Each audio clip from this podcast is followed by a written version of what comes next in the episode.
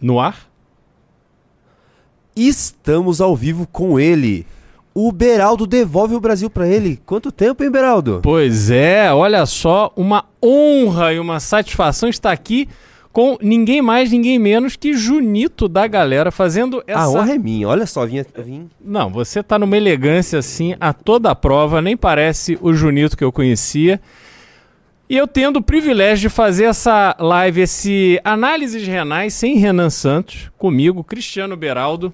Prazer enorme, Junito, estar tá de volta. Queria agradecer o empenho e a dedicação de Lobato Lobatovic e Plito Bunhael, que permitem que essa live maravilhosa aconteça todos os dias. Bom, vocês sabem que eu ando meio sumido, ando com atividades aí é, bastante intensas, mas tenho todo um carinho especial por estar aqui de volta nos estúdios nababescos, realmente multimilionários, assim, de dar inveja ao Projac, aqui do MBL, esse movimento político que começou é, inspirado no movimento Passe Livre. Parece que tem aí uma, uma lenda de que o MBL, na verdade, é um fruto assim da inveja que existia de um determinado grupo de jovens desse movimento passe livre, um movimento que realmente tomou uma proporção que sacudiu o Brasil. Pois é, e aqui estamos é, conversando com vocês nesse momento em que o Brasil atravessa é, com uma oposição que tem uma missão imensa, uma responsabilidade imensa diante desse governo. A gente tem o judiciário tomando medidas bastante incisivas aonde aparentemente não tem mais nenhuma preocupação assim em parecer. Agora é só ser, sejam o que quiserem. Mais ou menos essa é a regra que impera lá em Brasília e tá todo mundo perdendo a vergonha e quando a turma de Brasília perde a vergonha, a gente perde dinheiro, a gente perde saúde, a gente perde o nosso ânimo, a nossa esperança. E o nosso papel aqui é justamente atiçar um pouco a indignação de cada um de vocês para que a gente não se deixe levar, que a gente não entregue os pontos, por mais difícil que isso possa parecer. A gente tem lá no Congresso Nacional, sobretudo, o, as, nossas, as nossas esperanças depositadas no grupo que compõe a oposição ao governo do PT. E esse grupo é composto de figuras com perfis bastante diferentes. Se de um lado a gente tem Kim Kataguiri, o nosso samurai, alguém que está ali dedicado 100%, trabalhando incessantemente, atuando nas comissões, atuando na comissão é, de, de, de parlamentar de inquérito do MST. É, alguém que não, não se vê assim, por mais sozinho que esteja, não vê o seu trabalho como um trabalho isolado. Alguém que articula, que se dedica, que conversa, que busca apoios, que faz costuras para ver a coisa acontecer, para ver algum avanço, por menor que seja, mas algum avanço no sentido do Brasil que a gente tanto deseja. E às vezes esse avanço não é só por uma realização não é só por fazer algo de concreto, mas também muitas vezes é impedir que as atrocidades aconteçam. Vocês acompanharam aqui e participaram de forma muito ativa, por exemplo, da eleição do, da presidência do Senado. Perdemos aquele, aquele embate, mas foi essencial a dedicação de vocês para que os parlamentares soubessem e que uma parcela importante da sociedade soubesse que estava todo mundo de olho, que ali a gente sabia o que estava acontecendo e que o resultado dessa eleição para o Senado nada mais foi do que a representação dos acordos costurados por esse governo às custas de muito dinheiro público, às custas, no fim, do nosso trabalho, do nosso suor de todos os dias.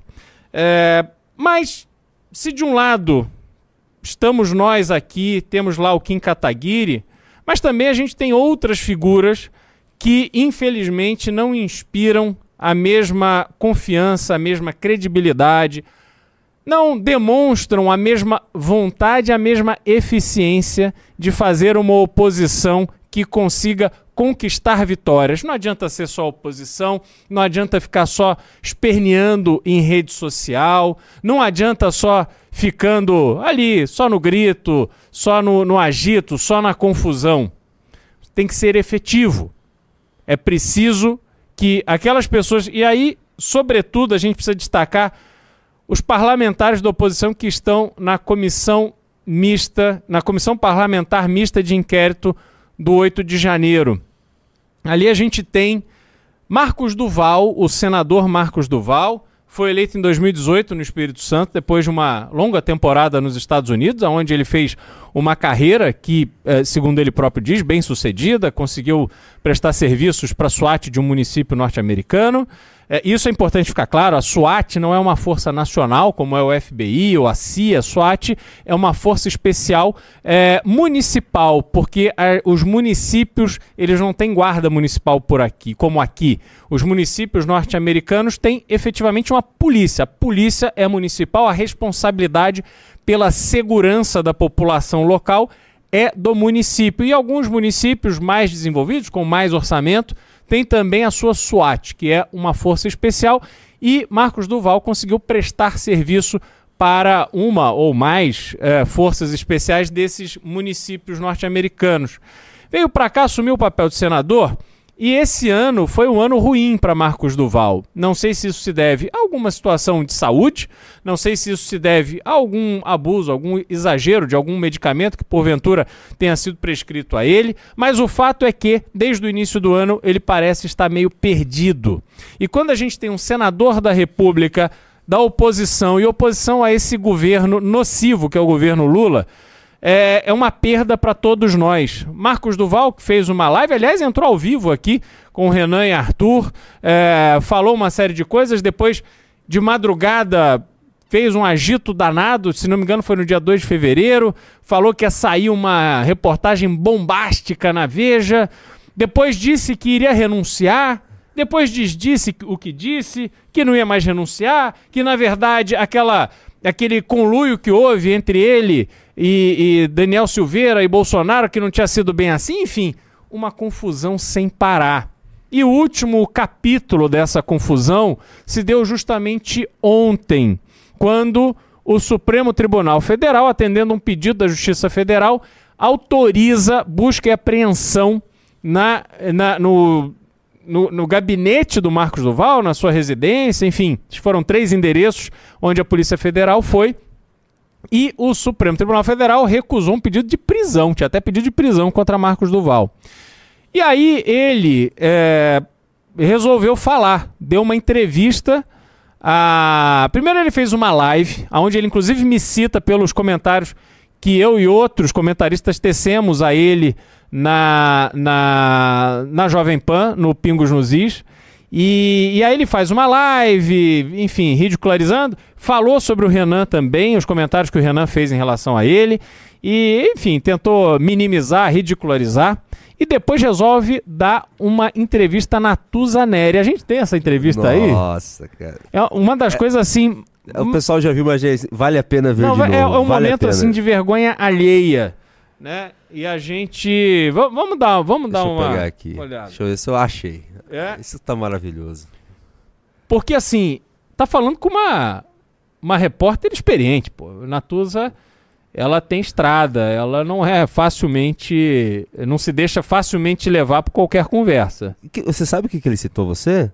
Eu, puta, eu queria muito saber o que, que ele Então, tinha é porque tava no Instagram dele, várias pessoas. Ele pediu pra me marcar, marcar a mim, o Pavinato, o, o Cláudio Dantas, mas agora as redes dele foram bloqueadas, então ficou pouco tempo no ar.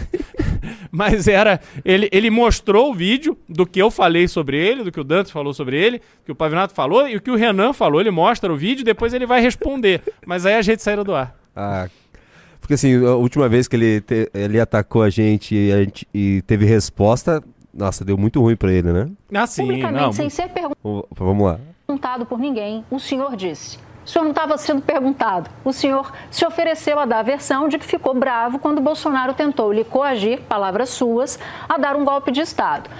Quando o senhor fica de frente para um policial, o senhor muda a versão e protege Bolsonaro. Mas eu queria saber o que, aconteceu com a primeira versão. O senhor mentiu O senhor se esqueceu, teve um apagão de memória, o senhor deu deliberadamente mesmo versões diferentes para confundir. O que, que aconteceu, senador? Porque a primeira fala não combina com as outras. Aliás, elas não combinam entre si. Nesse ponto, o ministro tem, tem razão. Então, vamos lá. É, o que o ministro fala é como se eu tivesse dado depoimento na Polícia Federal de versões diferentes. Então vamos esclarecer isso. Mas o senhor não, entende que são duas versões, né? O senhor não, entende que a versão que o senhor deu à Polícia Federal e essa que eu acabei de rememorar para o senhor são absolutamente opostas. Não, deixa eu explicar. Acho que está tendo uma confusão. Ah, o que eu utilizei a gente, isso tem no nosso meio chamado é, persuasão. Desde a Segunda eu, Guerra Mundial é usado isso. Acho que essa técnica de persuasão não deu certo. Ele não conseguiu persuadir o Alexandre de Moraes. Né? Eu, eu, já vi esse vídeo umas 50 vezes, eu continuo rindo desse vídeo. E, e, e, o que deixa mais patético ainda, Beraldo, se você reparar bem, o óculos dele tá torto. Deixa tudo mais patético ainda a cena, cara. Vamos ver. Da imprensa para mandar algumas mensagens que eu precisava mandar, que era para os ministros que eu já tinha acesso ao documento e já sabia quem seriam os culpados. Não entendi nada, Bom. senador.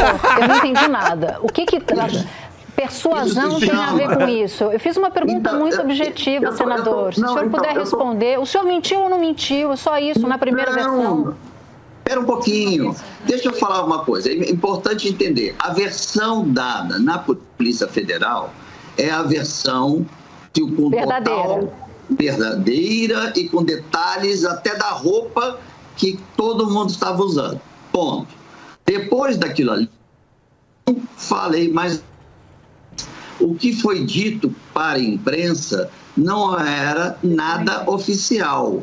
Então, então o senhor mentiu, a... o senhor mentiu não, quando não, falou à imprensa. Não era oficial. Não, não, não. Para a imprensa, eu usei a estratégia da persuasão. Então você, eu posso mandar para vocês documentos sobre isso. Documentos sobre persuasão. Não precisa me ensinar o que é persuasão. Nossa. Até porque então, eu então, entendo eu bem o que é político. persuasão e entendo bem de mentira também. Toma. O senhor não, está dizendo que usa a imprensa para mentir. Como é que eu vou acreditar não, que o senhor está falando a verdade agora? O adjetivo pode ser dado de várias formas, não tem problema. O que é verdade, o que importa aqui é que na, no depoimento da Polícia Federal, que foi o, o, depoimento oficial, lá está a verdade plena e absoluta. Então, não foi dado outras versões, porque deu a entender na divulgação do ministro que depois do meu depoimento na Polícia Federal, eu dei outros depoimentos na Polícia Federal se contradizendo. Não é verdade.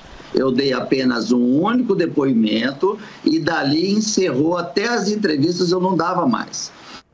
É, é, é impressionante porque, é, como eu falava, a gente tem uma, uma missão muito dura, né? Ah, isso, a CPMI do 8 de janeiro deixou isso muito claro as pessoas que estão ali é, pelo lado do governo, elas são extremamente experientes. Elas sabem exatamente o que elas precisam fazer.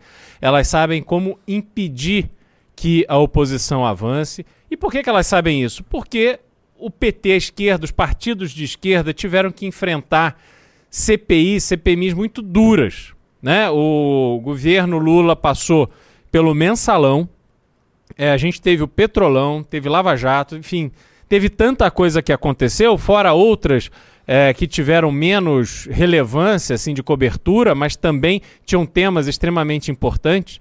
Então, os governistas que estão ali, eles sabem exatamente o que eles precisam fazer. E a oposição, que é representada de com uma boa parcela de parlamentares inexperientes ainda nesse universo, está se atrapalhando.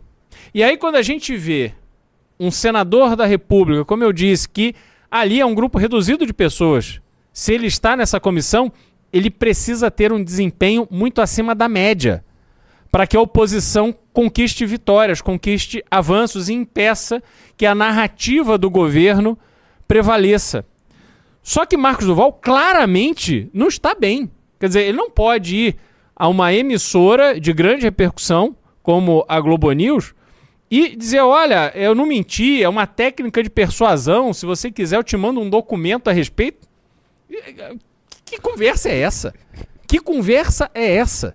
Entendeu? Então, assim, e outra coisa, nem era o momento de ficar dando entrevista, tinha que estar focado ali na sua defesa, entender o que estava acontecendo com ele, porque, obviamente, quando chega alguém e faz uma busca e apreensão, leva tudo. Não é possível que não tenha nada que foi levado que não preocupe, né? Porque, e não estou falando coisas ilegais ou ilícitas, mas coisas pessoais, né? Dele, da esposa, da família, enfim, coisas que ele não quer que, que outros coloquem a mão ou vejam. E você tá ali focado, você acabou de sofrer uma operação da Polícia Federal, sua prisão foi pedida. Não vá dar uma entrevista dessa completamente falando nada com nada e passando o ridículo, porque ele mesmo é, quer dizer que ele mentiu, mas falar isso de uma forma que ele pareça menos pateta e só piora. Então, este tipo de demonstração que nos dá Marcos Duval nos faz acender esse alerta.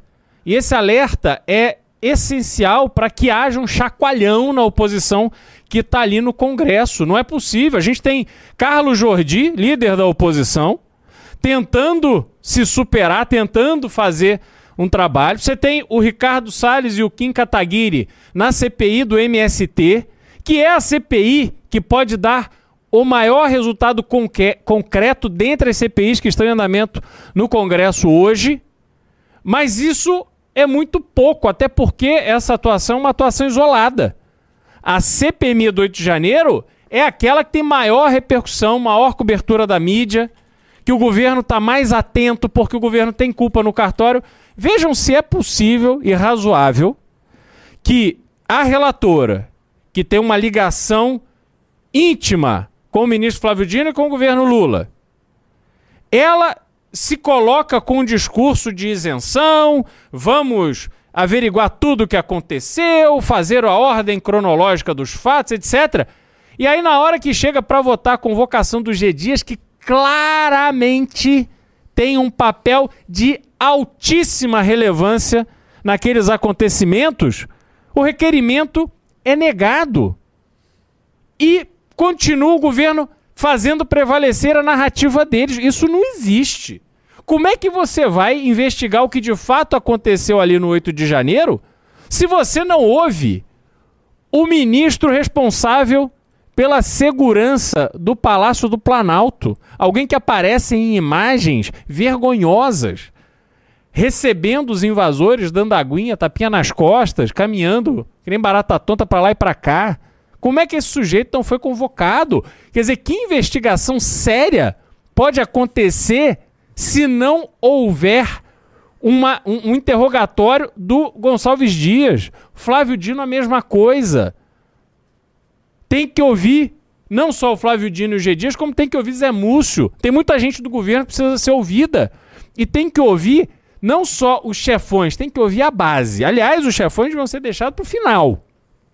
Tem que ouvir a base. Aqueles que estavam ali, os funcionários que estavam ali trabalhando.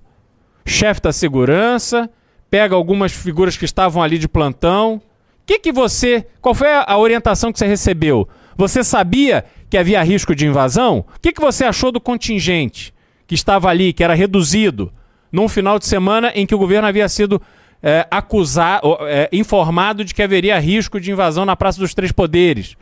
E aí você vai construindo de baixo para cima toda a engrenagem que levou ao, à invasão e à depredação dos prédios públicos ali na Praça dos Três Poderes.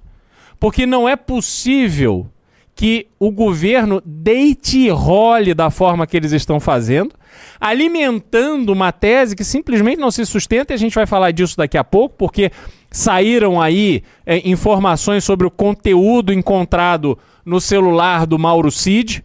Então a gente vai ter que fazer uma conexão ampla de todos esses assuntos para a gente secar ali o que estava em jogo, o que estava acontecendo, quais eram os riscos que a democracia brasileira estava sofrendo diante daquele episódio, diante de tantas coisas que aconteceram desde o segundo turno das eleições. Mas vamos, vamos falar disso daqui a pouco. Júnior, Vamos, vamos, vamos... Sr. Beral, tenho notícias novas aqui Tem você. notícias novas? É que assim, na verdade, tá falando do Marcos Duval, eu já parei de ficar brabo com o Marcos Duval desde a, de quando ele mostrou aquele calendário da, Da BIM. e falou que ele era um, era um relatório. Desde então eu só me divirto com Não, ele. Eu mas- sei mas, que toda vez que sair alguma coisa dele vai ser uma coisa que eu vou dar risada. Risa- É, mas o, o Marcos Duval, ele passou a linha do de você ficar irritado. Porque ele claramente não tá bem. E, e, enfim, espero que encontre ajuda e, e- e possa se recuperar. Mas as coisas que ele tem feito realmente ultrapassam ali e entram no campo da graça. É, Parece piada. É, é uma coisa impressionante. E a gente tá risada. Eu queria ser assim superior que nem você, esperando que ele melhore. Eu não, eu quero que ele continue assim porque eu quero dar muito mais risada que esse cara. Olha só, deixa eu te mostrar isso aqui. Dá uma olhada. Hum. Opa, Opa. peraí que eu errei aqui. Esse aqui, ó. Dá uma olhada. Isso acabou de sair. Aham. Governistas estudam pedido de afastamento de Marcos Duval da CPMI do 8 de janeiro. Que, assim, eu acho que é o, é o básico, né? Aham. Depois e tudo que ele causou. Mas, deixa eu te mostrar esse aqui também. Acabou de sair. Isso aqui é breaking news. Olha isso aqui. Ixi. Olha, olha isso. Ixi. Olha a repercussão de, de um cara idiota como esse. Ixi. Agora, Ah, ó, deixa, deixa eu só ler pro pessoal. Urgente. Alexandre de Moraes determina que Jair Bolsonaro preste novo depoimento à Polícia Federal após apurações e buscas contra o senador Marcos Duval. Cara, é, é impressionante. Até porque as buscas aconteceram ontem. É, é muito pouco tempo para se tirar alguma conclusão. Mas o fato é que o Marcos Duval envolveu o Bolsonaro nessa trama, dizendo que eh, tinha acontecido o encontro. Primeiro ele dizia que era o encontro dele, do Daniel Silveira e do Bolsonaro, e que o Bolsonaro tinha pedido a ele, ou tinha, enfim, feito um, ali uma orientação para ele gravar o Alexandre de Moraes, não foi isso? É, é isso, é verdade. E, e aí depois, não, o, o Bolsonaro só ouviu, foi só o Daniel Silveira. Daniel Silveira que já tá preso, né? Então você põe a culpa no cara que já tá preso. É, é, é realmente assim, um nível de. E vai ouvir o Daniel Silveira também. O Moraes vai ouvir o Daniel Silveira sobre isso também. É, mas é o mínimo, né? Aliás, já tinha que ter ouvido. Mas acho é um senador da República, faz uma denúncia dessa, é natural que as pessoas que estão ali envolvidas sejam. É, é, participe ali de, de oitivas e tal, isso é natural. Pessoal, antes da gente continuar, deixa eu falar o seguinte. Clube MBL. O Clube MBL hoje é a principal fonte de notícia quente que você recebe no seu Telegram. Tudo que está acontecendo nos bastidores da política, você fica sabendo lá. É essencial que você tenha acesso à informação de qualidade. E a partir da informação de qualidade, você possa fazer a sua avaliação, você possa tirar as suas conclusões e você possa estar preparado para o debate sobre política, o debate público. A gente tá, viveu um, um acirramento imenso durante as eleições do ano passado. Tivemos o resultado que tivemos, temos que conviver quatro anos com o governo Lula, mas a gente não pode ficar preso na nossa decepção, a gente não pode ficar preso na nossa, na nossa mágoa, no nosso ressentimento. Nos cabe agora olhar para frente. Ficar olhando para trás só vai nos fazer perder tempo. Vamos olhar para frente. Para olhar para frente, a gente precisa se preparar. A gente precisa se preparar para os embates. A gente precisa se, se preparar para que seja construído ao longo dos próximos três anos e meio alternativas viáveis para a direita brasileira. E para você ser parte desse processo, você precisa ter boa informação, informação de qualidade. Assine o Clube MBL. Se você assinar os cinco primeiros que assinarem o Clube MBL nessa live, que aliás vai ser um sinal de prestígio, então me prestigiem para eu poder é, ter essa vantagem para contar para o Renan. Assinem o Clube MBL, que os cinco primeiros vão ganhar a nova revista Valete, que complementa esse, esse modelo de levar informação de qualidade para vocês, mas no, aqui não são notícias quentes, não, não, não é aquela, aquelas notas do que está acontecendo. Aqui é análise profunda, textos longos, para você entender com profundidade o que está sendo tratado aqui, essa edição falando sobre inteligência artificial, que é um assunto que está dominando no, o mundo e que aqui no Brasil está sendo tratado ainda de forma superficial. Que afinal de contas o Brasil é atrasado em tudo. Né? Então eu falo muito que 2023 o mundo discute a inteligência artificial e os seus impactos, mas em São Paulo, que é a maior cidade do Brasil, os semáforos não funcionam na chuva. Eles sequer são programados para funcionarem de forma coordenada nos dias de sol. Quando chove, então esquece. Essa é a realidade do Brasil. Mas esse tema aqui está chegando com força. Então, muita coisa de qualidade, conteúdos densos para você ler aqui na revista Valete. Então, os cinco primeiros que assinarem o Clube MBL vão levar uma revista Valete de graça. Nossa, não é todo dia que um cara da Jovem Pan faz uma propaganda do clube, hein, galera? Boa. Bom, Vamos continuar? vamos continuar, vamos continuar. Ah, Essa semana, antes do, do Renan viajar, ele tava. Não, ele tá muito mal com a, com a situa- a situação da, da oposição. Ele tava péssimo. Ele, ele deu um desabafo aqui, falou da Zambelli, inclusive falou sobre você. Uhum. Falou que o pessoal de São Paulo preferiu dar 20 vezes mais voto pra Zambelli do que pro Beraldão. Mas esse é E o olha, e olha só o que olha só o que tá acontecendo. A Zambelli desapareceu, né? Agora ela resolveu brigar com Ciro Nogueira, dizendo que foi o pior Ah, é? ministro do governo Bolsonaro. E é interessante é, que a Carla Zambelli ela tem um papel marcado na história do Brasil. A eleição do ano passado foi uma eleição muito acirrada. A gente viu o que aconteceu, a diferença de votos mínima. E essa diferença de votos aconteceu, sobretudo, na, naquelas pessoas que decidiram ir votar, né? É, que não iriam votar normalmente, mas decidiram ir, vo- ir votar e isso deu a vitória ao Lula. Lula, pela terceira vez presidente do Brasil, Lula que saiu da cadeia, Lula que foi condenado por corrupção, roubou. aliás, ele não só roubou, né, ou, ou- ou participou ali de um processo de roubo de dinheiro público, é, mas pior do que isso, mais nocivo do que isso, é o fato desse dinheiro ter irrigado as campanhas petistas, o dinheiro que veio dos desvios da Petrobras, dinheiro que veio repassado pela Odebrecht, o AES, tantas construtoras, outras empresas que de alguma forma recebiam dinheiro público nos governos do PT, repassaram centenas de milhões de reais para as campanhas do PT, sobretudo as campanhas presidenciais.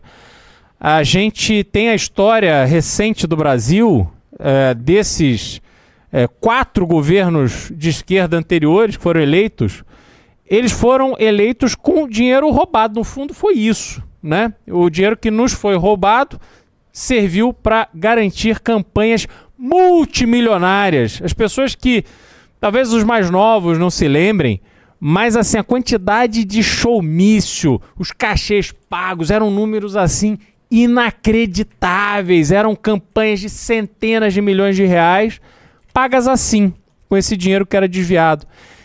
E isso sim é nocivo à democracia. Isso sim deturpa o processo democrático porque influencia objetivamente no resultado das eleições, tirando a soberania da vontade das pessoas. É o voto comprado. É, e aí isso nos levou a ter esse processo de quatro mandatos de, de presidentes petistas e agora nos coloca diante de mais um governo do PT. E eu estou falando isso porque a diferença no passado foi tão pequena que, para mim, o episódio, aliás, dois episódios fundamentais para Lula ser novamente presidente da República. Um, obviamente, foi o Roberto Jefferson dando tiro na polícia, Polícia Federal, que é um, um, um órgão de segurança do Brasil respeitado. As pessoas respeitam a Polícia Federal. As pessoas lembram e vão se lembrar por muito tempo do japonês da Federal que batia às 6 horas da manhã na porta dos corruptos para levar a turma presa.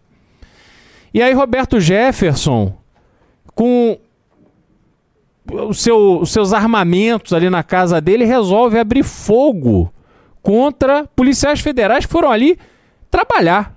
né, cumpriu uma ordem judicial e ele abriu fogo contra esses policiais, colocando assim toda a, a, a, a loucura, a paranoia que estava acontecendo né, ali naquele momento da eleição. E o segundo episódio, que para mim talvez tenha sido o mais importante, o mais relevante para a vitória do Lula, foi Carla Zambelli empunhando uma arma, correndo pelas ruas do Jardim, do Jardins, bairro Nobre de São Paulo, perseguindo um opositor político. Quer dizer, o que, que, passa na cabeça de alguém que acabou de ser eleito com um milhão de votos? Um, Nossa. pessoal, um milhão de votos. Aliás, a maioria, a esmagadora maioria dos prefeitos e boa parte dos governadores no Brasil são eleitos com menos de um milhão de votos. E a Carla Zambelli teve um milhão de votos. E dez dias depois, ela pega uma arma e sai correndo atrás de um apoiador, de um, de um opositor pelas ruas de um bairro nobre de São Paulo, às vésperas de uma eleição.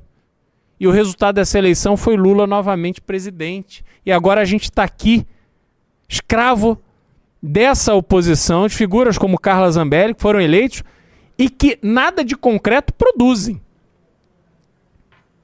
Porque não vai ser, como eu já disse aqui, vou repetir, não vai ser com um videozinho, não vai ser com um berro, não vai ser assim que a oposição vai se impor, que a oposição vai pressionar o governo, que a oposição vai conseguir colocar no corner os ministros que precisam ser colocados no corner.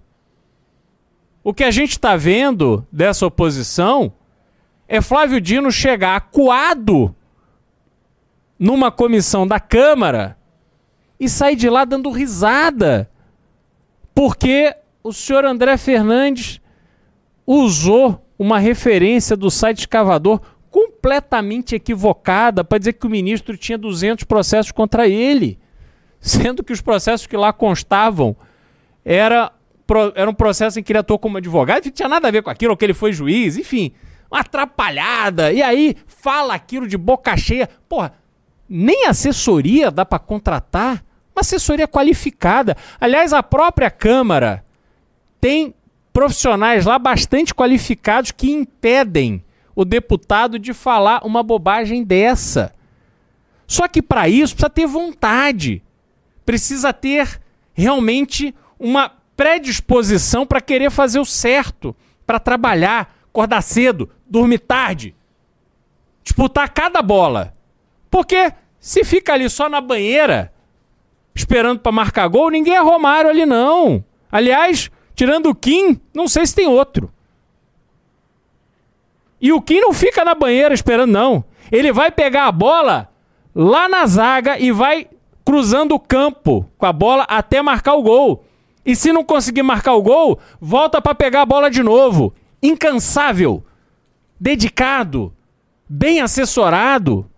Pô, qual é a dificuldade de fazer isso? Pra que, que queria um mandato?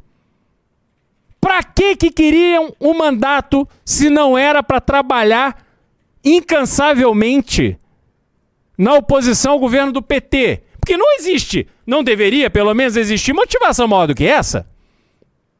Você é eleito deputado federal ou reeleito. E aí você sai de um governo de direita, cai no colo ali o governo do Lula. Líder do governo foi acusado de ter seu assessor ali pego com. Acusado não, o assessor dele foi pego com dezenas, que mais de uma centena de milhares de reais na cueca. É o líder do governo. Quantas pessoas que hoje fazem parte do governo tinham o seu nome na lista do Odebrecht? Porra, isso não desperta indignação? Não desperta a fúria de quem está lá na Câmara, quem está no Senado? se opondo ao absurdo que é o novo governo Lula? Veja, se isso não é motivação suficiente, eu realmente não acho que terá outra. Nada é maior do que isso. Olha esse governo. O terceiro mandato do Lula, ele não tem um projeto para o Brasil. Ele não sabe o que fazer. não apresentou nada de relevante na Câmara.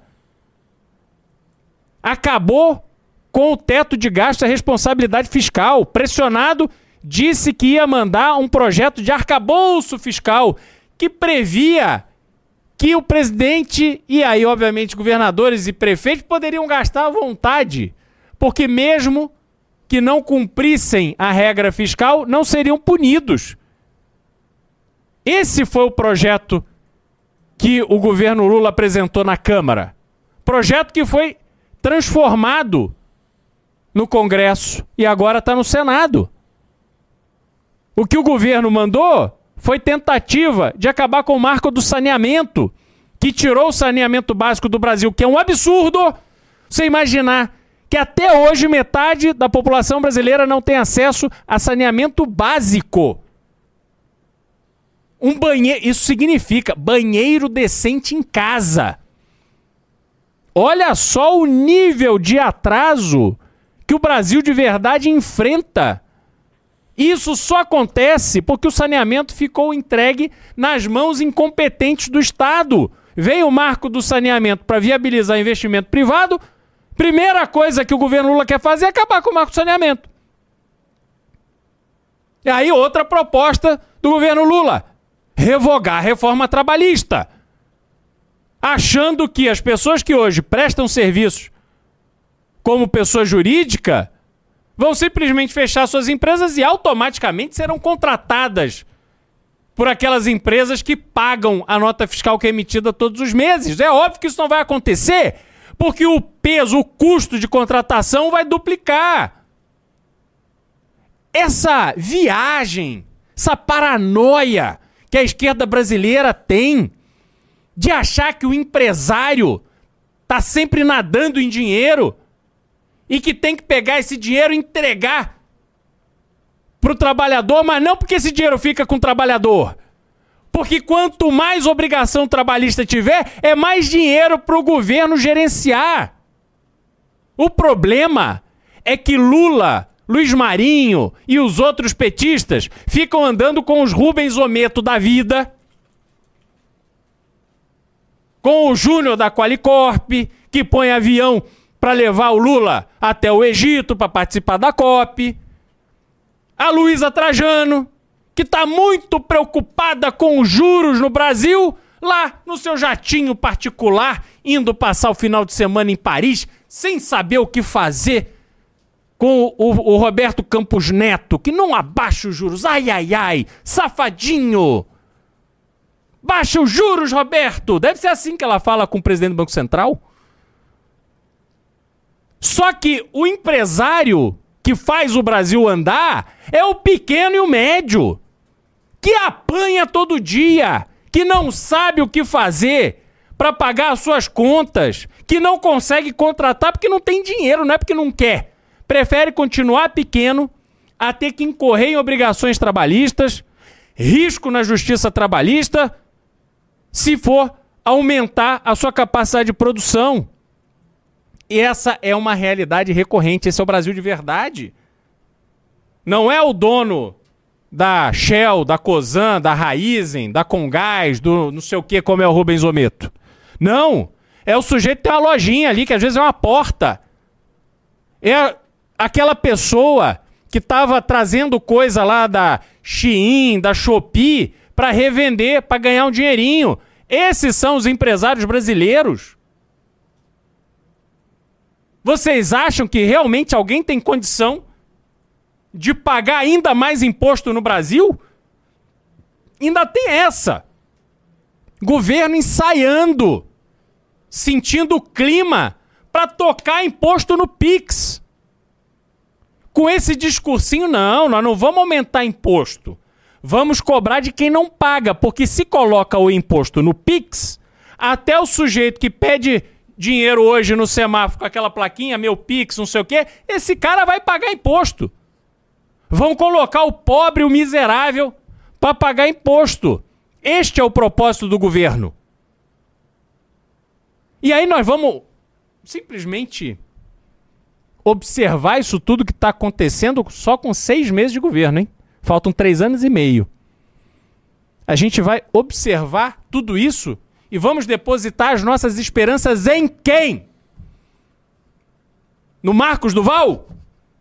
Que usa o seu poder de persuasão para mentir?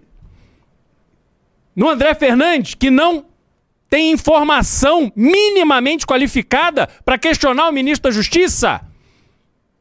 Que isso, gente? Carla Zambelli, um milhão de votos, tá fazendo o quê com esse um milhão de votos? Nada! Como é que pode uma coisa dessa? Porque a esquerda, o Lula, eles estão fazendo o que a gente sabia que eles iam fazer. Por mais que a gente fique irritado, por mais que a gente se sinta assim agredido, eles são isso. Nunca foram diferentes.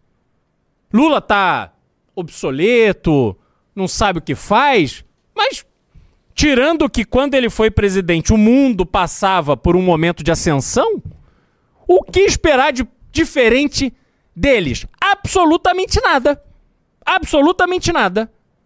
E podemos esperar que daqui a pouco vão começar a aparecer aí os esquemas, as mutretas, as picaretagens. Isso aí é questão de tempo. É só olhar pro conselhão do Lula. Quem que tá lá? Representante da JBS, representante do Odebrecht, seu Rubens Ometo. Por que, que essa turma tá lá? Porque eles são representantes do empresariado? Por que, que no dia 8 de janeiro o Lula estava almoçando com o seu Rubens Ometo em Araraquara? Porque ele estava muito preocupado. Ah, preocupado, muita chuva em Araraquara. Ah, meu Deus do céu, choveu o Brasil inteiro. Por que ele foi para Araraquara? Coincidência, não? Então, a gente tem nesta oposição o nosso verdadeiro motivo de preocupação porque a eles cabem combater tudo isso que a gente está vendo. Só que a gente ainda não está vendo combate. E essa minha fala aqui é para cobrar atitude. Não dá para passar vergonha, para ser humilhado numa CPMI como foram na semana passada. Votaram para aprovar os requerimentos dos governistas e tomaram pau na hora de convocar o Gonçalves Dias e o Flávio Dino figuras essenciais de uma investigação.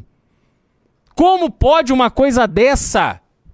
Se preparem, se organizem, falem a mesma língua, adotem uma estratégia vencedora, trabalhem mais do que os, do que os governistas, se dediquem mais, tenham mais raça, mais vontade. É isso que se espera. Porque se a gente olhar, por exemplo, na CPI do MST, os governistas estão lá defendendo o criminoso invasor de terra, passando pano para bandido, fazendo isso com a maior desenvoltura. Vocês acham que que jogo vocês estão jogando? Vocês estão acreditando que é o jogo do amor? Tem amor aqui não. Esse jogo aqui com PT vale puxão de cabelo, dedo no olho, vale tudo. Porque se não for assim, nós não vamos vencer. Se não for assim, nós não vamos regredir 10, 15 anos. Nós vamos regredir 50 anos. De hoje até 2026, quando a gente tiver uma nova eleição e que eu acredito que a direita brasileira será capaz de produzir uma liderança competitiva para vencer as eleições contra o PT e a esquerda. Mas dá para fazer muito mal ao Brasil em três anos e meio. Por isso, acordem. Acordem. Vocês precisam se unir, se organizar, se inspirar nos exemplos corretos. Esqueçam a rede social, esqueçam o celular. Isso não é prioridade, isso é consequência. Façam um bom trabalho, que os likes virão, que a admiração virá os aplausos. Mas não fiquem só procurando isso. Isso não resolverá os problemas do Brasil. Meu Deus do céu, que dificuldade de entender. Parece que são crianças. Isso não é trabalho para criança, não. Isso é trabalho para adulto. E político profissional. Sem esse papinho, ah, é político profissional. Tem que ser profissional. Qualquer função que se desempenhe um adulto tem obrigação de ser profissional. Não fez uma campanha, não ganhou uma eleição? Seja profissional no seu trabalho. Ora! Ou agora fazer política é coisa de amador? Ah, mas era empresário. Sim, era um profissional, saiu do seu ramo, está atuando em outro ramo. Tem que ser profissional também. Ah, mas é muito jovem, dane-se, já tem idade para ser eleito. Tem que ser profissional. Aprenda cedo, terá vantagem sobre os outros. Agora não dá para ficar de desculpinha. É uma coisa assim de e tem que nos tirar a todos do sério. Que não dá para conviver com isso. Impressionante. Gente, tô falando demais aqui. Não, não. Empolguei. Olha, eu só, só deixo, só larguei. O pessoal tá falando que eu, a live mais fácil que eu fiz esse mês, que é só deixar o Beraldo chegar aí nos, nos 100% que... Não, mas... E assim, eu, eu, eu, tive que mutar aqui, porque eu quase me caguei de rir na hora que você falou do Marcos Duval de novo, cara. Eu, eu adoro o Marcos Duval, cara. Pelo amor de Deus. Ai, ai. Eu só, e eu, eu tenho mais uma coisa para falar. Eu só tenho uma coisa para falar sobre isso. Manda. É isso aqui, ó. Essa quadrilha Devolva Brasil Essa música é ótima. Devolva o Brasil pro Beraldo, pelo amor de Deus, gente. é Porra, ó. É, Essa, essa quem foi lembra, a grande música da campanha de 2022. Você Os autores estão de essa conta. parabéns. Muito bom, muito bom. É, Só queria colocar isso aqui. Eu, eu achei, achei engraçado uma coisa que você falou, porque eu tava vendo uma notícia bem na hora que você falou. Do é, Raizen. É Isso. Cara, eu vi, uma, eu vi uma notícia agora, eu acho que você vai querer comentar sobre isso. Você- Ah, já, já sei. Posto Shell. Ah lá, unidade da Shell. Olha Olha lá. só. A NP interdita posto usado por artistas da Globo por vender combustível batizado. Olha lá, a unidade da Shell de elenco da emissora abastece veículo com de gravação pro Jack vende etanol com produto altamente tóxico. Gente. É que eu vi, eu vi, eu vi alguma coisa aqui. eh, Não, da- é da- inacreditável, né? É inacreditável. Aí você pega seu carro, para num posto Shell bonito, todo iluminado. Aí você fala: não, aqui a gasolina é boa. Pô, Shell. Shell é coisa fina. Aí você para para abastecer e aí tá enfiando metanol no seu carro. Porque é assim que eles adulteram o etanol, colocando metanol. O grande problema é que o metanol ele pode causar cegueira, ele é altamente tóxico. Se ele for ingerido, ele mata. E aí você vê uma mega empresa dessa, de um multibilionário como o senhor Rubens Ometo, vendendo combustível adulterado. Aí você fala assim: não, mas isso é um evento assim único. Único, único. Não, isso aí, putz, foi por acá. Foi o gerente do posto, sem vergonha, deu lá um migué, pôs o dinheiro no bolso. Não, meus amigos, não se iludam. No mesmo Rio de Janeiro, se não me engano, em 2016, a mesma ANP fez o maior flagrante de combustível adulterado da história do Brasil. Foram, se não me engano, coisa de 50 milhões de litros de etanol adulterado com metanol. E vocês adivinhem quem estava revendendo esse metanol, esse etanol batizado? Adivinhe na base de qual distribuidora estava esse combustível adulterado? Ela, sempre ela. A dona Shell, Cosan, Raizen, tantos nomes legais que Rubens Ometo consegue com a sua equipe de marketing criar. Mas é isso, é o posto Shell que você vê lá quando você vai abastecer. Esse é o, o nível da qualidade do combustível Sr. Rubens Ometo, que inclusive a própria Shell, em Brasília, numa operação que, se não me engano, foi batizada de Operação Dubai, pegou formação de cartel ali, com envolvimento direto da dona Shell.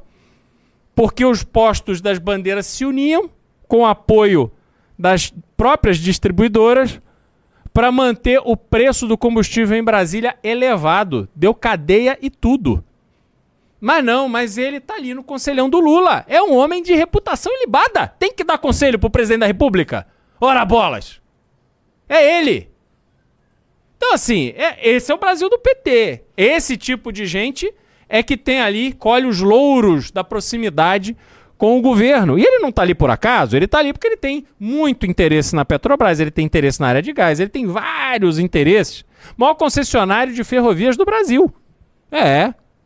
Porque ele também é um grande usuário, de ferrovias, Muitas fazendas, fazendas inclusive essas, que aqui o Kim e o Arthur tiveram numa fazenda aqui no estado de São Paulo, da, da Cosan, que era pulverizada por aviões. E aí o que, que acontecia com o veneno? Matava a plantação de frutas que tinha dos vizinhos. E você acha que aconteceu alguma coisa? Não, não aconteceu nada. É, é, é assim, é, é de uma impunidade, uma coisa impressionante. E aliás, eu vou dizer uma coisa. Posto, distribuidora, pego com combustível adulterado, a pena é fechamento. Tem que fechar. É o que está dizendo a lei.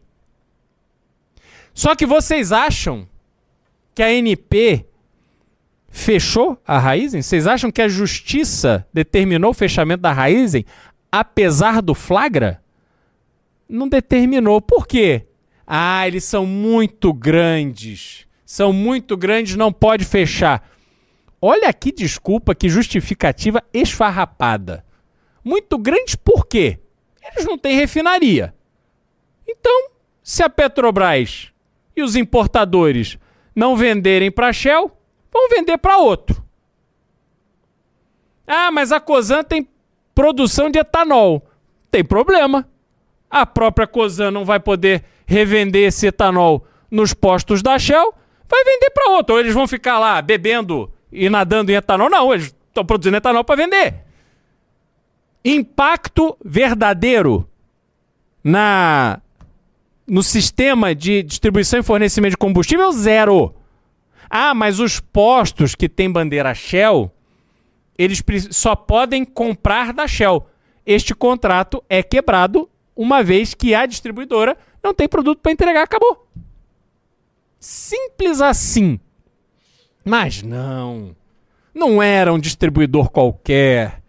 Era ele, era o todo-poderoso, o amigo de todos os governos. Então, meus amigos, esse é mais um exemplo. Não tem lá o, o ministro que solta traficante, ministro que devolve bens do traficante que fugiu. E tem essa justiça que não que diz, que atesta que a lei não vale se você é muito grande. Então, assim, Brasil, quer dever? Deva muito. Deva muito. Quer roubar? Roube muito. Porque aí a justiça te agrada. A justiça te afaga. Se você é um pequeno devedor, se você tá ali fazendo a sua, o seu corre ali para pagar suas coisas, você, a você todo o rigor da lei. Mas para eles não. Para eles as benesses vêm, porque eles são muito grandes, são muito importantes. Ê, Brasil, tá difícil, Júnior. É, devolvo o Brasil para o Beraldo. Eu sempre vou falar isso porque eu fiquei um pouco saudosista com a, música. Eu lembrei da. A música é maravilhosa. música é Aliás, maravilhosa. não é O porque era minha música, falando. não, mas a música é muito boa. O pessoal tava falando aqui. E, e realmente essa live tá muito fácil de fazer. É só largar uma notícia aqui, o Beraldo começa nos 10, 20, 30, 40%. Eu vou fazer um Beraldômetro. Beraldômetro é boa, hein? É que não é sempre que você tá fazendo lives É. conosco. Então, a próxima vez que você vier. Aliás, eu vou tô sem prestígio, esse é o problema. Por Você vê, ninguém comprou clube. Eu tô completamente sem Cinco prestígio. pessoas. Hã? Cinco pessoas. Compraram? Sim. Pô, eu não tô sabendo. Eu- ah, esqueci de colocar no teu retorno. Eita, Ó, fé. Ô, deixa eu. Junito. Ó, agora tem o teu retorno. Eu tava me sentindo humilhado aqui. Não.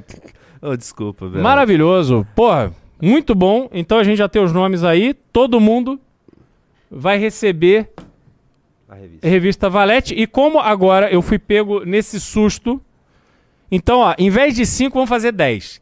Os 10 primeiros que comprarem, que assinarem o Clube MBL, vão ganhar essa edição da revista Valete. Maravilhosa. Aqui não tem nada superficial, não. Aqui é assunto denso. Se Uma chegar a revista 10, eu de- posso fazer um react do teu jingle? Pode fazer. Se Pode chegar a 10, react do jingle do Beraldo? Pode fazer. Não sei, não sei o que, que vai ser esse react, mas vamos fazer. É, só olhar de novo. Eu Bora. gosto, ótimo, eu gosto demais ótimo, aqui do clipe. Ótimo. É, Beraldo, Ali- ah, quer fazer, comentar? Tem tempo a gente comentar mais umas duas notícias aqui. Vamos. Eu te largo e você... tá, deixa só eu falar o seguinte, pessoal. Loja do MBL. Na loja do MBL tá um frio pesado aqui. É, em São Paulo, no sul, sobretudo. Mas eu até no Mato Grosso, se não me engano, hoje já tá frio. Loja do MBL, vocês vão encontrar este moletom aqui, que é tudo que você precisa para vencer o inverno. Você precisa de um moletom e de uma sopinha quente. E aí você tá salvo desse frio. Entre na loja do MBL, compre esse moletom. O cupom é Beraldo10, é isso, Juninho? Beraldo10, é isso. Então, Beraldo10, cupom maravilhoso. Compre esse moletom aqui com desconto. Tem mais uma cor linda aqui também. Então, se você preferir, é isso aqui, com este símbolo, esse logotipo do MBL. Aí vocês conseguem levar este moletom para aquecer o seu aquecer o seu inverno e você resolver o problema do frio, tá?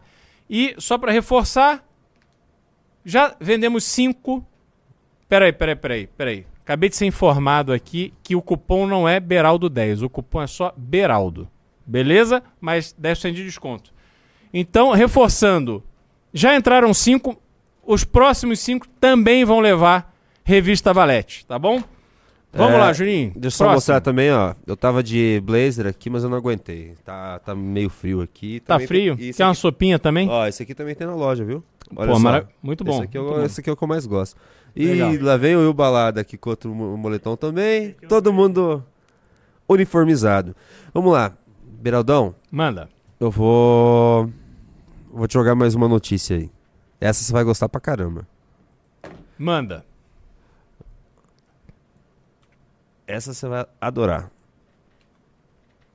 Pô, não. Não. Não. Não. Deixa o pessoal não. ver. Governo Lula pede a, a- é, Organização dos Estados Americanos retirada de críticas à ditadura de Nicarágua. Não, veja, veja assim. Vamos começar pelo pedido. Não é um pedido assim concreto, determinante. Não é um pedido que vai transformar as coisas, que vai melhorar a vida da população da Nicarágua ou da população brasileira. É um pedido para retire as críticas. Ora, Estados americanos, tá vendo aquilo que tá acontecendo na Nicarágua? Ah, não é bem assim. Não. Olha, eu vou dizer o seguinte: olha, olha a cara de pau do Lula. A gente teve episódios horrorosos na Nicarágua. A Nicarágua, o governo da Nicarágua está perseguindo católicos, está promovendo assim uma barbárie com os católicos no país e é uma coisa assim que deveria gerar um sentimento muito duro do Lula, porque Lula está indo visitar o Papa Francisco. Papa Francisco que elogia o Lula, que fala que o impeachment da Dilma Rousseff foi golpe. Papa que está ultrapassando o seu papel de pontífice, de líder da Igreja Católica, aquela figura que deveria ser santa e cuidar dos seus fiéis. Mas ele resolveu se meter na política do Brasil. É, eu, eu sou católico praticante, tenho todo o respeito pela instituição do Papa, mas sinceramente não posso me conter a fazer críticas a essa atitude lamentável, completamente reprovável do Papa Francisco de se meter com a política brasileira. Querer passar a mão na cabeça de Dilma Rousseff dizendo que o seu processo de impeachment conduzido dentro do Congresso Nacional, sob ali a vigilância de um ministro da Suprema Corte, foi golpe? Lula, que queira ou não, argumente se quiser que Lula não não estava ali no esquema do enriquecimento da corrupção da Petrobras e etc. Argumente que os milhões e milhões de reais que Lula recebeu da Odebrecht para dar palestras, Argumente que essas palestras realmente tinham um valor inestimável e que foi uma barganha para Odebrecht. Argumente o que você quiser para defender o Lula. Mas Lula foi o presidente da República em que a gestão dele protagonizou o maior escândalo de corrupção da história do Brasil, com certeza uma das maiores do mundo. Aquele dinheiro que estava nas contas da Suíça, as malas de dinheiro encontradas, tudo isso é fato concreto. Não é um achismo. A Operação Lava Jato, ela não se baseou em achismos. Ela se baseou em troca de informações, ela se baseou em extratos bancários, em documentos, em depoimentos, em delações, etc. Não dá para dizer que o governo do Lula foi um governo ilibado. Não dá para dizer que não houve corrupção durante o governo Lula. Não dá para dizer que atrocidades foram produzidas no Brasil no ambiente dos governos do PT. Não dá para dizer isso. Sobretudo quando se desvia dinheiro que deveria ir para a população carente resolver problemas de saneamento. Papa, Papa Francisco, metade da população brasileira não tem saneamento básico. Agora que o senhor já recebeu alta, voltou para a residência papal, lembre-se que quando o senhor estiver no seu banheiro fazendo as suas necessidades, 100 milhões de brasileiros não têm a mesma oportunidade. Seus banheiros, quando têm, não são conectados à rede de esgoto. Quando o senhor estiver tomando o seu banho quente, lembre-se que uma parte significativa da população brasileira não tem a mesma oportunidade. E não tem porque muito dinheiro da população brasileira foi roubado e foi roubado não só, mas também e principalmente pelo seu amigo Lula. Os compa vai, não vou nem não vou nem colocar dessa forma. Mas foi roubado principalmente por Lula e seu entorno. Pelo entorno de Dilma Rousseff, que eu nem acho que é corrupta. Mas se cercou de gente do PT, gente da esquerda altamente desqualificada. E aí o Papa vai se meter nisso? Com qual propósito? Qual é o interesse do Papa em causar esse tipo de de relação com Lula, Dilma, o PT, a esquerda. Aliás, o Papa devia estar orando pela pacificação do Brasil, coisa que o próprio Lula, o seu amigo, não permite que aconteça. Todo dia, Lula fala de Bolsonaro, fala dos fascistas, fala disso. Lula não tira o olho do retrovisor. Não há o que aconteça que faça Lula olhar para frente vai alimentando essa polarização porque precisa dela para ter força eleitoral. Dane-se o Brasil. Dane-se o interesse do povo brasileiro. Que passa na cabeça do Lula, além da Janja e do avião novo que ele está comprando, é cálculo político eleitoral. Só isso.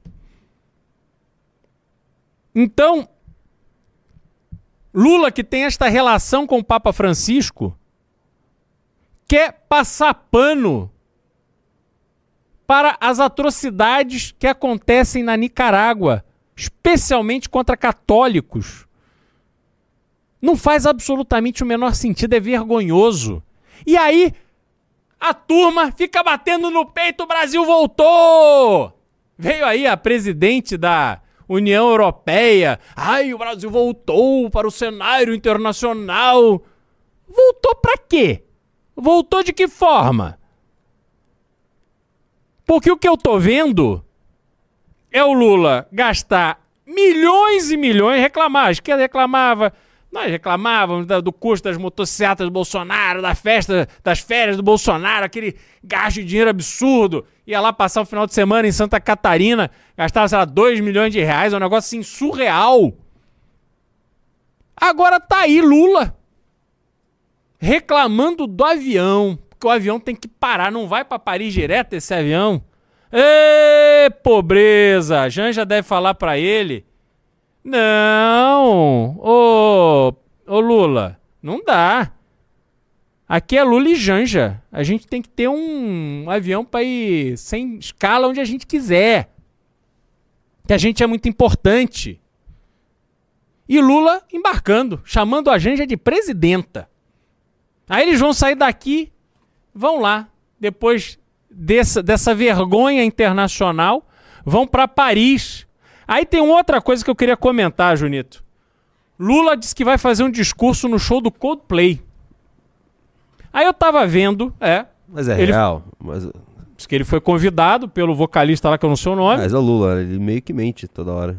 Bom, mas aí não sei, essa é a notícia que tá correndo. Eu vou dar uma olhada. Mas tem uma. Mas aí, ó, como teve essa notícia, eu fui rever a cena dele recebendo aquela guitarra autografada. Ah, então é, pode ser verdade, agora que eu lembrei. É, Ele lembra deu- que teve ele aquele umas- encontro e tal? Aí eu te guitarra. pergunto: quanto vale aquela guitarra autografada? Porque as pessoas ficam no relento pra comprar ingresso, pra entrar no.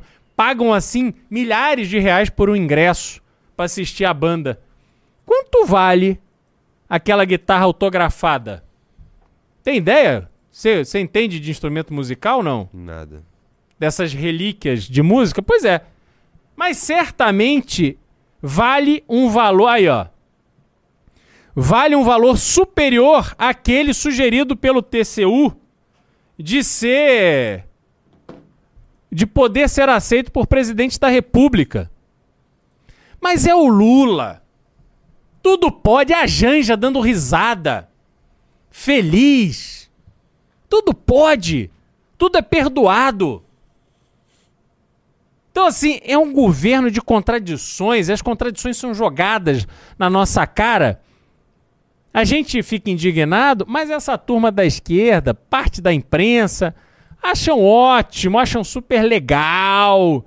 Aê, é o presidente, vai pra Paris fazer discurso, que é uma coisa assim.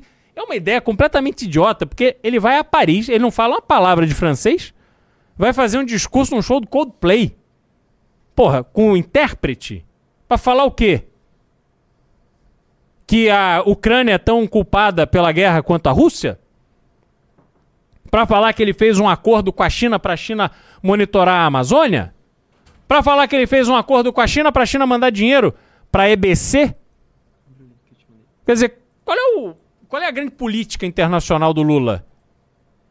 Qual é a base do Brasil voltou no cenário internacional? Lula foi ao Japão. Teve a pachorra de ignorar a presença do Zelensky, o líder mundial mais festejado naquele encontro. Lula sequer levantou para cumprimentá-lo. Então, assim, é, é. É triste, cara. É lamentável. Entendeu? Isso que está acontecendo. E aí, nos resta isso: ver que o Brasil está intercedendo para que a Organização dos Estados Americanos retire as críticas feitas a Nicarágua e o seu ditador, cara. É o fim da picada. Vamos É. lá, Junito. Eu só vou. Só queria agradecer novamente por você estar aqui me proporcionando a live mais fácil de operar dos últimos tempos. É incrível, é incrível. O Beraldo Ah, vai, pô, vai, vai, é vai. meu. que, que saudades, hein, Beraldo? Beraldo, Hum. eu acho que eu tenho mais uma notícia aqui pra te dar. É uma coisa que só a gente falava e estão começando a falar agora. É. Então eu vou.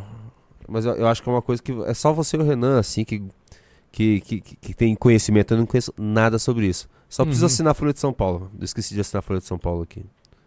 Um minuto, um minuto, Não- um minuto, um minuto, um minuto. Deixa eu ver se eu adivinho. Miguel Gutierrez? É. É que você Miguel. falou do método, do método também só a gente fala, né? Dome- É, ah, tá começando. Só, é, tá as pessoas começando, tão começando a agora eles estão começando a se tocar. É. Agora tá saindo, começou a sair na mídia é, também sobre americanos, que a gente começou, a falar Começou, Clube MBL. exatamente, Clube exatamente. MBL, olha lá.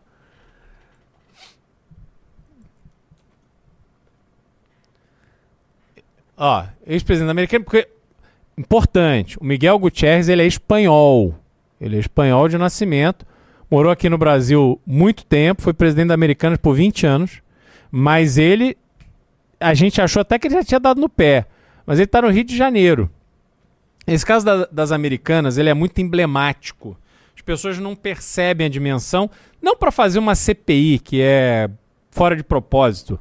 O, o parlamento, com tanta coisa importante acontecendo no Brasil, não pode se debruçar num assunto desse que envolve privados. Né? Obviamente, isso aí é um modelo para constranger empresários, enfim, isso, é, isso aí é, um, é uma bobagem, que não, se não um absurdo.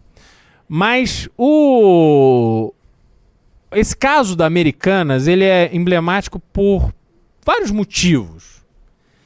Primeiro, por tudo que aconteceu, você ter ali um grupo de executivos que é remunerado aos milhões de reais conforme o resultado da empresa e eles se reúnem para cometer uma fraude, para maquiar esses resultados. É, enriquecem com isso. Miguel Gutierrez, só a partir do momento em que foi anunciado que ele seria substituído à frente das americanas, que ele sabia que todo esse esquema poderia, talvez ele até achasse que de alguma forma não viria, mas que o risco de vir à tona era muito grande. O senhor Miguel Gutierrez vende 200 milhões de reais em ações da Americanas. 200 milhões de reais em ações da Americanas.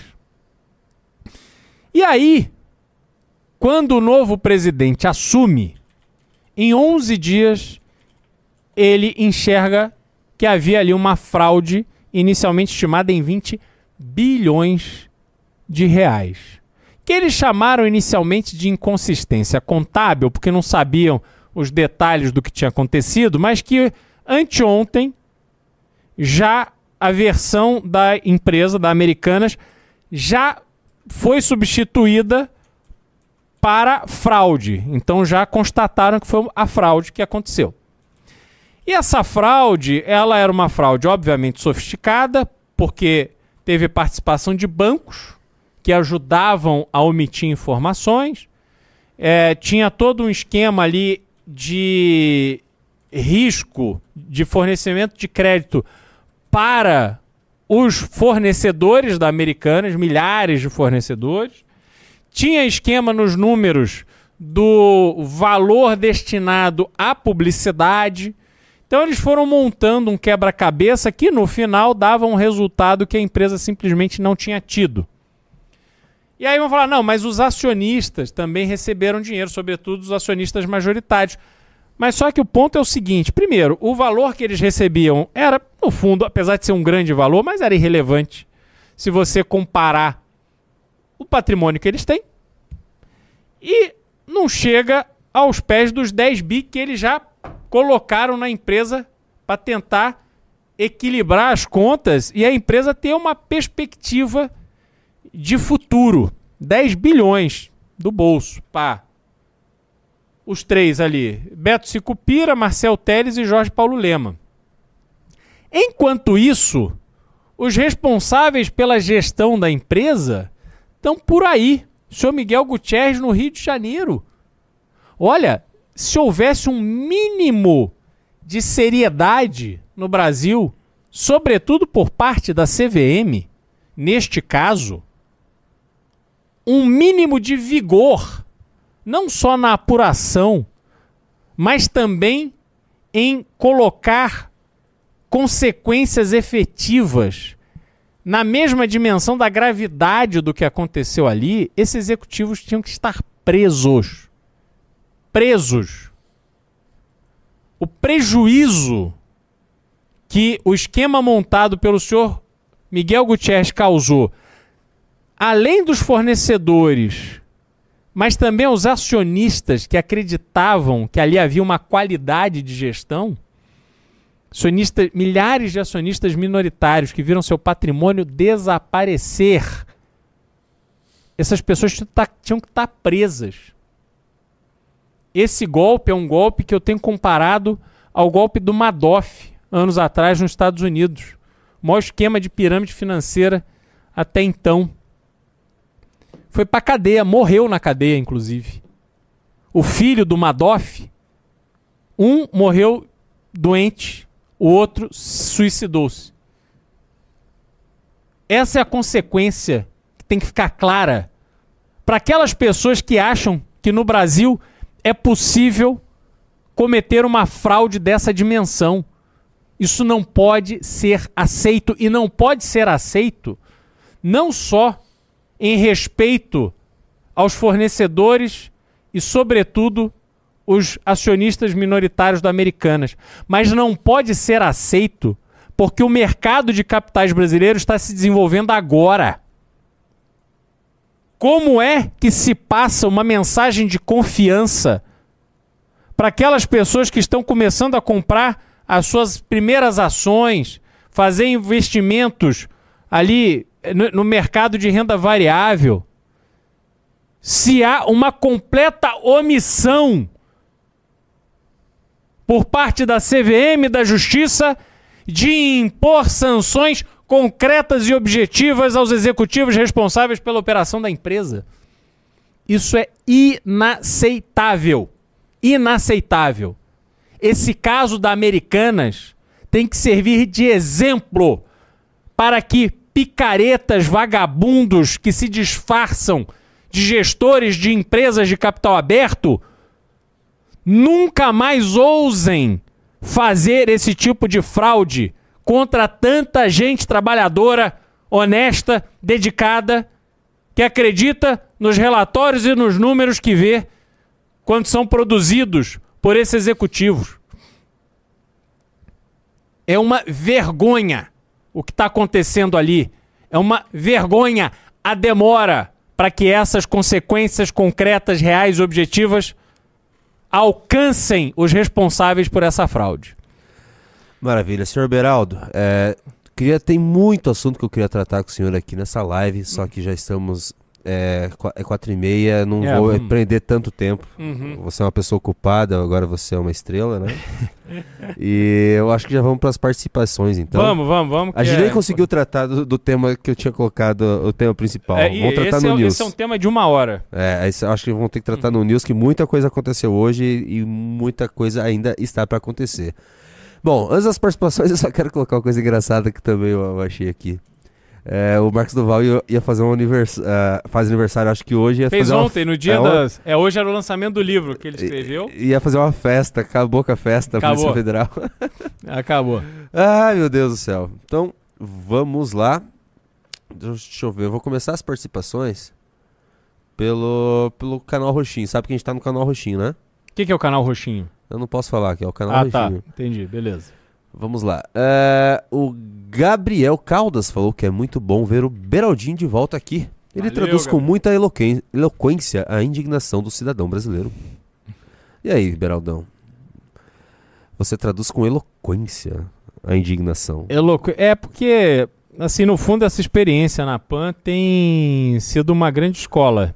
Né? Você tá ali todo dia, é, desde as seis e meia da manhã, eu tô ali é, pronto para comentar assuntos que vão surgindo e os debates com a Amanda Klein, sobretudo, que exigem um, um, assim, rapidez de raciocínio, é, uma- um poder de síntese, um poder de análise, assim, que vão se aprimorando. Então, é, espero estar correspondendo aí às expectativas. Nossa, imagina o Beraldo num debate presidencial. Meu amigo. Bom, vamos lá. O... Falando nisso, o Tiaguinho Show falou: Beraldo, sou seu fã. Quando você virar presidente, traz metrô do. Traz metrô pro Barreiro, Belo Horizonte. Por favor. Pô, Belo Horizonte, a metrô de Belo Horizonte. Ah, vou, vou te falar. Belo Horizonte é uma cidade que foi planejada e que não deu certo. É, houve uma previsão muito tímida da velocidade de crescimento da cidade. Belo Horizonte tem desafios é, importantes, porque tem muitos morros e, e algumas subidas excessivamente íngremes. Enfim, a cidade ela foi inchando, isso muito comum na- nas cidades brasileiras, mas Belo Horizonte especialmente, porque Be- Belo Horizonte era para ser uma cidade planejada.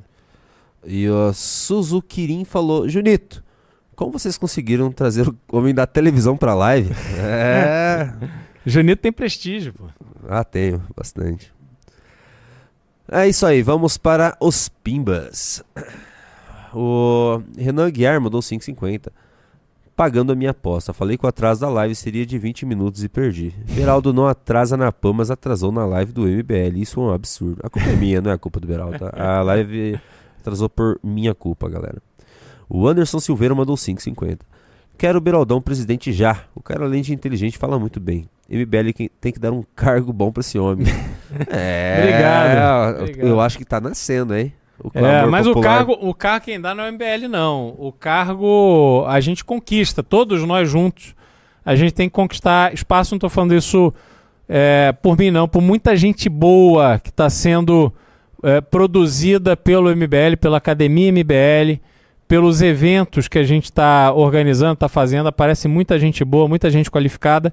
E a gente precisa junto construir esse, esse espaço que é o espaço que nos cabe no, no, no ambiente político brasileiro, porque é assim que a gente vai conseguir mudar as coisas. O... E aí, e aí, pessoal, vocês também estão vendo nascer esse clamor popular pelo Beraldo presidente? Eu, Hum. eu acho que tá nascendo. Vamos lá.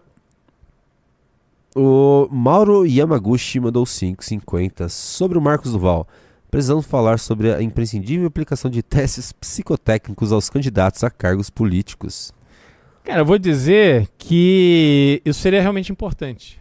É, há uma discussão de que qualquer tipo de seleção em relação aos candidatos é uma forma de discriminação. Mas o fato é que se usa a ignorância de parte da população, que é mantida propositalmente na ignorância, para dizer que ah, você não pode exigir essas coisas, senão esse grupo pode, ou aquele ou outro, podem não ser representados. Mas não dá. Assim, é, é, é muito sério né, o que é tratado no parlamento, sobretudo, e também no, no, no Poder Executivo, para que você tenha pessoas completamente despreparadas exercendo funções tão importantes. Maravilha. Deixa eu ver onde que eu estava. O Evandro Alves mandou 5,50.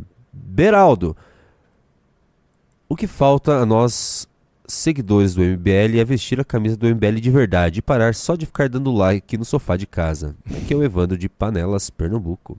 O Danilo Pinho mandou 11 reais. E pensar que esse homem não foi eleito deputado federal.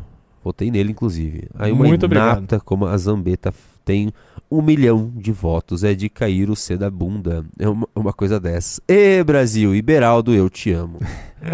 É, ele gosta muito de você mesmo. É, é, não, valeu, obrigado, obrigado. Mas assim, é, se a gente pensar no horizonte da história de um país, a gente vai ser importante, a gente vai contribuir para uma parte dessa história, para uma parte dessa transformação, e a gente tem que ter consciência disso, né? É, quatro anos entre uma eleição e outra é muito tempo, parece pra gente, obviamente no nosso contexto de vida, mas para a história do país não é. Passa voando. É, o- o ponto é o que nós vamos fazer nesses quatro anos. Então vamos continuar trabalhando, nos dedicando a despertar essa consciência em cada vez mais pessoas para que a gente chegue melhor preparado nas próximas eleições. Pessoal, falta um. Falta um clube pra gente fazer o React, hein? Então Pô, estamos pessoal, com nove clubes. Vamos lá, vamos lá que o tempo tá acabando. É Ah, agora ou nunca. Anderson Silveira falou: Te amo, Beraldão. Seja candidato em 2026, por favor. Vamos trabalhar para isso. Felipe Assis mandou 5,50. Beraldo, onde você investe o seu dinheiro? Diga em porcentagem em renda fixa, renda variável, ações, fundos e FIS, investimentos no exterior e cripto? Eita! Quer saber o segredo do sucesso do Beraldo? Ele vai. É, essa, essa não existe uma fórmula fixa, né? Assim, as pessoas têm uma visão errada sobre investimento e essa visão errada ela tem muito a ver com o modelo que se criou no Brasil de venda desse tipo de serviço. E não dá. A realidade de investimento de cada um tem a ver com a sua realidade, com o seu propósito, com as suas perspectivas, com as coisas que são importantes e as coisas que são importantes para você hoje não serão necessariamente importantes para você amanhã. Então isso é uma conversa bastante mais longa do que uma, uma resposta simplória. O Juca Maximus falou: Esse pimba é só porque o Beraldo tá aí. Amo muito. Caramba, o pessoal te ama, Beraldo. Valeu, obrigado. Boa. É, eu sei que vocês estão orgulhosos também de ver o Beraldão lá, pô. Você nos enche de orgulho, Beraldo. Tá indo muito bem. Obrigado, obrigado, valeu. O Matheus Oliveira mandou 11 reais, passando para agradecer o Beraldo por jogar na cara desses jornalistas passadores de pano e canalhas a hipocrisia deles, pois representa muito o que muitos de nós gostaríamos de fazer. Forte abraço. Boa, valeu, obrigado, abração. O William Martins falou: Beraldo, sou de Limeira. E a força política que Rubens Ometo e Marcelo Ometo, da usina Iracema, é enorme. Essa oligarquia vai dominar o Brasil, Beraldo? Não, vai não, eles já estão dominando o Brasil, fazendo isso de uma forma muitas vezes silenciosa, mas é só você ver quem foi, eu não sei se ele foi o maior, mas certamente um dos maiores doadores da última campanha. É, a força política é a do- da família Ometo, sobretudo do Rubens Ometo, é muito grande, e eles têm objetivos muito claros, eles querem dominar tudo. Aonde houver privatização de serviços públicos, de infraestrutura, eles vão atrás, eles vão crescer o quanto deixarem. Encontraram nesse governo Lula o ambiente perfeito. O Luciano Mota falou, mandou 150 e falou: Beraldo, o grande reforço ao time do MBL e do São Paulo Futebol Clube. Valeu, Beraldo, você faz a diferença. Número 35, bora. Alemão Robson Dirschnabel mandou 22 reais. Pimba pra dizer que adoro o Beraldo. Lembra das lives do meio-dia? Eu estava lá. Abraço, Porra. Beraldo. Eu lembro, eu, eu, eu operava também as lives do É, meio-dia. né? Mas é- era lá era mais complicado, porque era, não tinha operador falando. Sim. Era só você. É, pá, é, pá, é, é. pá. Era exatamente isso. Uma hora sem parar de falar. Sem parar de falar. Agora é Mas- tranquilo, né? Agora a gente conversa, Ali- bate um papo. Pois é. Não, mas ali começou essa minha jornada, assim, de. pra conseguir aguentar fazer live, tá ali no debate todo dia e tal. Aqui, o liberaldismo ali, aquelas lives do meio-dia, foram uma grande escola. Apesar de não ter durado muito, né? Porque acabou chegando perto da eleição e tal, ficou complicado. Meu Deus, acabaram as participações, Beraldo, e ainda não entrou o décimo pra gente fazer o. Não é possível, não, é possível. Eu vou ficar um minuto aqui esperando. É, um minuto. Vamos lá, pessoal. Ó, Nesse é mi- agora ou nunca. É, nesse minuto eu vou só relembrar isso aqui. Pro pessoal que, que talvez não lembre. Todo ah, esse. isso foi de fevereiro, né? É, Aí. tudo, tudo isso tá acontecendo agora com o Marcos Duval. Você foi tava por causa operando aquele dia, não? Não, a live foi. A live era do Marcos Duval. E... Não, mas... a- Não, porque tava o o Renan... O Renan e o Arthur entraram na live dele? É. Ah, foi isso? Foi isso. Porque ele, tava, que- ele, ele, entrou uma- ele entrou numa live pra xingar o O Renan. Ar- Ah, era, era o Renan. o Era Arthur isso. e o Renan, É. porque a gente tava naquela campanha pelo voto do Marinho, acho. Se eu não me engano. Entendi. E ele votou no outro lá, né? No Pacheco, No é. Ah, e aí, cara- aí ele... Aí ele... Aí depois no final ele tava concordando com o Renan e com, com o Arthur, Sim. né? Mas daí ele começou a se Falou que- lambuzar. É. Cara, daí virou o inferno. Assim. Ele não, não teve mais paz depois Não, ali foi ladeira abaixo, sem dúvida. E agora tá envolvendo o Bolsonaro, Daniel Silveira. Meu Deus, que lambança, E cara. agora, uma coisa interessante é que ele ainda tem bastante apoio de bolsonaristas. Assim, apesar das acusações que ele fez Mas em relação ao Bolsonaro, ele ainda tem bastante apoio dos Mas bolsonaristas. sabe por quê? Eu Pô. tava acompanhando é, quando o Bolsonaro, principalmente. Uma que ele, uma que ele é um safado e Bolson, assim, tem os bolsonaristas mais mais radicais, assim, eles, eh, eles compram qualquer coisa. Uhum. Eles querem que alguém alimente ele com essa, com essa esperança que vai ter ainda as Forças Armadas e tal. Ou tem algum plano Uhum. Contra Alexandre de Moraes. Mas quando teve aquela. a a- que a gente ia fazer a manifestação lá com o Deltan, é, os influenciadores bolsonaristas falaram: não, tipo aquele Lisboa, mas Uhum. é, é pra gente focar na CPMI porque o Marcos Duval tem coisa. Eles. Ah, tem. eles fizeram propaganda amor do não Marcos acabou. Duval. Não, não Entendi. acabou. Entendi. Meu Deus do céu. Mas enfim. Ah, entrou? Junito. Não entrou. Não adianta. Peraí, só pessoal- deixa eu ler o último. Ah, Só deixa eu ler do Gabriel Faria, porque é o- ele mandou, é o primeiro pimba que ele manda aqui na live. Legal. Beraldo, mantenha o posicionamento coerente na PAN. Mesmo que isso não traga a curto prazo votos para o MBL, mantenhamos, mantenhamos a honra, estimado colega. não, mas eu tenho feito isso. Eu tenho uma, uma posição bastante clara, sobretudo nesse negócio do 8 de janeiro. É, pra- eu não vejo, sinceramente, absolutamente nenhum elemento ali de risco de golpe de Estado. Golpe de Estado não é uma coisa corriqueira. Golpe de Estado você não dá com o pipoqueiro, com o pai de família segurando a mão e não tô, não tô falando que aquelas pessoas não cometeram crime, eu deixo isso muito claro. As pessoas invadiram prédio público, depredaram patrimônio público, algumas coisas ali são assim de valor inestimável. A vergonha o que aconteceu, é inaceitável o que aconteceu. Ah, aquelas manifestações realmente estavam mesmo na porta dos quartéis, aquele negócio de, de, de rezar pro pneu, o sujeito se grudar ali na, na frente de um, de um caminhão. Aquilo tu tava assim, num, num ambiente surreal. Mas golpe não é isso. Golpe é outra coisa. Você não depõe um governo desse jeito, entendeu? Não houve um movimento concreto das Forças Armadas para impedir a posse de um novo governo ou para sustentar algum tipo de derrubada de governo naquele 8 de janeiro.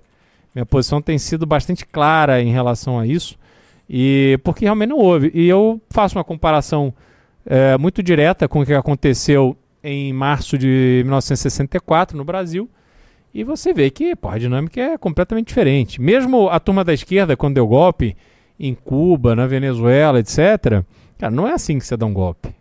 Porra, golpe você dá, assim, pra você derrubar um governo eleito, fechar o Congresso, os parlamentares estão ali para receber seus, suas dezenas de milhões de emendas, seu, seus cargos, seus esquemas, seus orçamentos. Isso não se faz assim. Né? Ali tem gente disposta a matar e morrer, dos dois lados.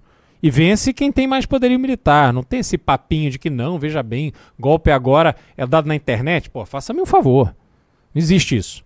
Entendeu?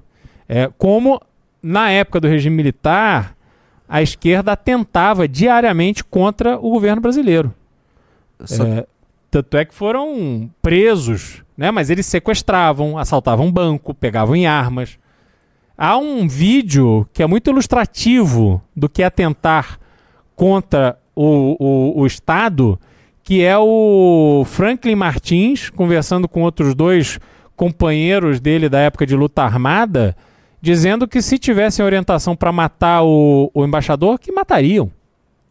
O embaixador americano que havia sido sequestrado, que eles matariam. Isso, isso, é- isso é uma alma revolucionária, golpista.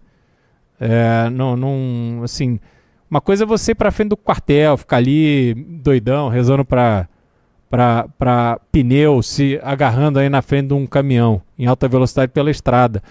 Outra, outra coisa bastante diferente é você, de fato, tomar o poder. Isso é outra. Não tem nada a ver. Entendeu? É, então, enfim, acho que a- a o posicionamento mais. é, que eventualmente pode gerar questionamento é sobre isso. Mas a minha posição é essa. Na Jovem Pan, fora dela. Aí, a gente ficou, você falou, você falou, você falou, e não entrou o Eita! décimo. O Ralph Humberto mandou 5,50, ele falou que entrou no Clube da Manhã e como faz pra receber a revista. É, vou entrar em contato com você, beleza? Beraldão, muito obrigado por tudo. Pô, eu que agradeço. Um prazer, um privilégio. Pessoal, muitíssimo obrigado pela companhia, pela audiência. Junito, sempre uma honra. É, a honra é minha, senhor Beraldo. E, e lembre-se, devolvam o Brasil pra ele. Boa Vai chegar o tarde. dia. Abraço. Valeu. Não entrou décimo, meu Deus.